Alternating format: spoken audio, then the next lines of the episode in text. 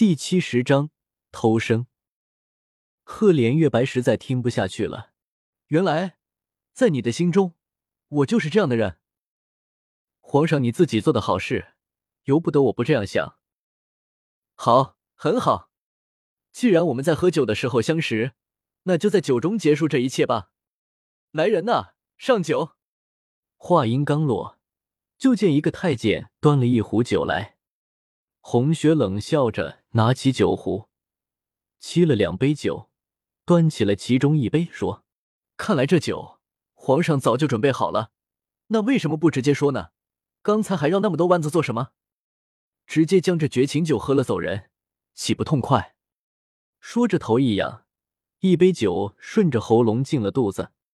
红雪亮了亮已经喝完了的酒杯，刚想说什么，忽然感觉小腹一阵酸痛。痛的他眼泪都出来了，强忍着痛意，不禁大笑起来。皇上，这杯绝情酒真是好啊！就连我腹中你的骨肉也一并除了去，哈哈，甚好，甚好！从此以后，我们恩断义绝。赫连月白闻言大惊：“小红，你说什么？你再说一遍！你走开，我不想见到你！”红雪伏在地上。冲着赫连月白大喊：“你再不离开，我就马上死在这里！”说着，从头上拔下一根簪子，抵在脖子上。只要再用一点力气，簪子就去刺进那白嫩的皮肤里面去。好，好，你冷静一点，我这就离开，这就离开，你千万不要动。赫连月白手指不停的颤抖，最后还是一步步的退出了牢门外面。红雪见赫连月白一干人都退远了，这才松了一口气。这时他身下的地面已经淌出了一大滩的血迹，他的孩子就这样没了。上天啊，为什么会这样？难道自己来到这古代就是为了品尝这一杯杯的苦酒吗？红雪真的是累了，在这无边的痛意中，他晕了过去。他再也不想面对这不堪的人世了，他很累。想休息一下，赫连月白其实并未走远，他只是在刑部大牢外面站了片刻，让人去召太医了。等到太医来了，这才急忙进了那个牢房。可是牢房里没人了，只有地上一滩触目惊心的血迹。他逃走了，或是被人救走了，只要他走了就好，尽管见不到他，也好过上断头台啊。可是。他们之间一定要走到这一步吗？赫连月白拖着沉重的脚步，一步步走出牢房，心里似乎缺了一大块，痛到麻木。不是说好了一辈子在一起吗？不是说好了吗？全是假的，假的！他居然宁愿去死，也不愿意留在他身边。赫连月白觉得自己多么狼狈啊！只怕世上再没有比他更狼狈的男人了。红雪觉得浑身上下剧痛无比，最痛的还是心里，没有了爱情，没有了孩子，更没有了活下去的勇气。她本来就不是个坚强的女子，她本来就很平凡，只想守着一份简单的幸福，简单的过下去。可是天不遂人愿，一尘不染的房间里燃着檀香，房间里的陈设简朴中透露着奢华，檀木的案几，光滑的白玉杯。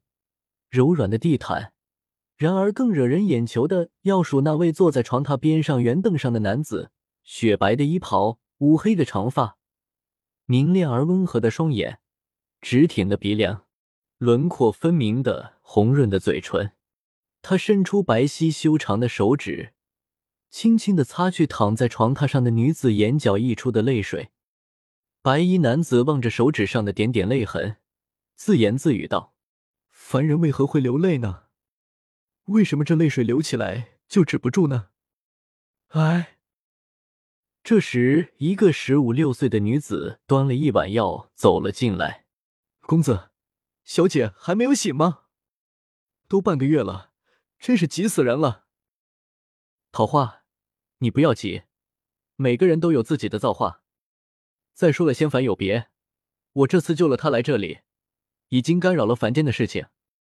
等到红雪醒了，桃花，你就回到你原来的地方去吧。小妖是不能留在凡间的，尽管我已经封住你的法力和妖气，只怕时间长了也不好。”白衣公子说。桃花听到这里，看着床榻上的女子，不由感叹道：“桃花在人间待了两年，别的没什么，却明白了人间的感情。这个叫做的感情的东西，最是伤人。如此看来，还是做个小妖最逍遥。只是桃花此去却放不下小姐。桃花，你长大了不少，你尽管去吧，你家小姐就交给我了。”你要做的是潜心修行，过些时日，我会去检验你们修行的成果。既然公子如此说了，桃花这就走了。小姐醒来，你替我向她道别。白衣公子微笑着点头。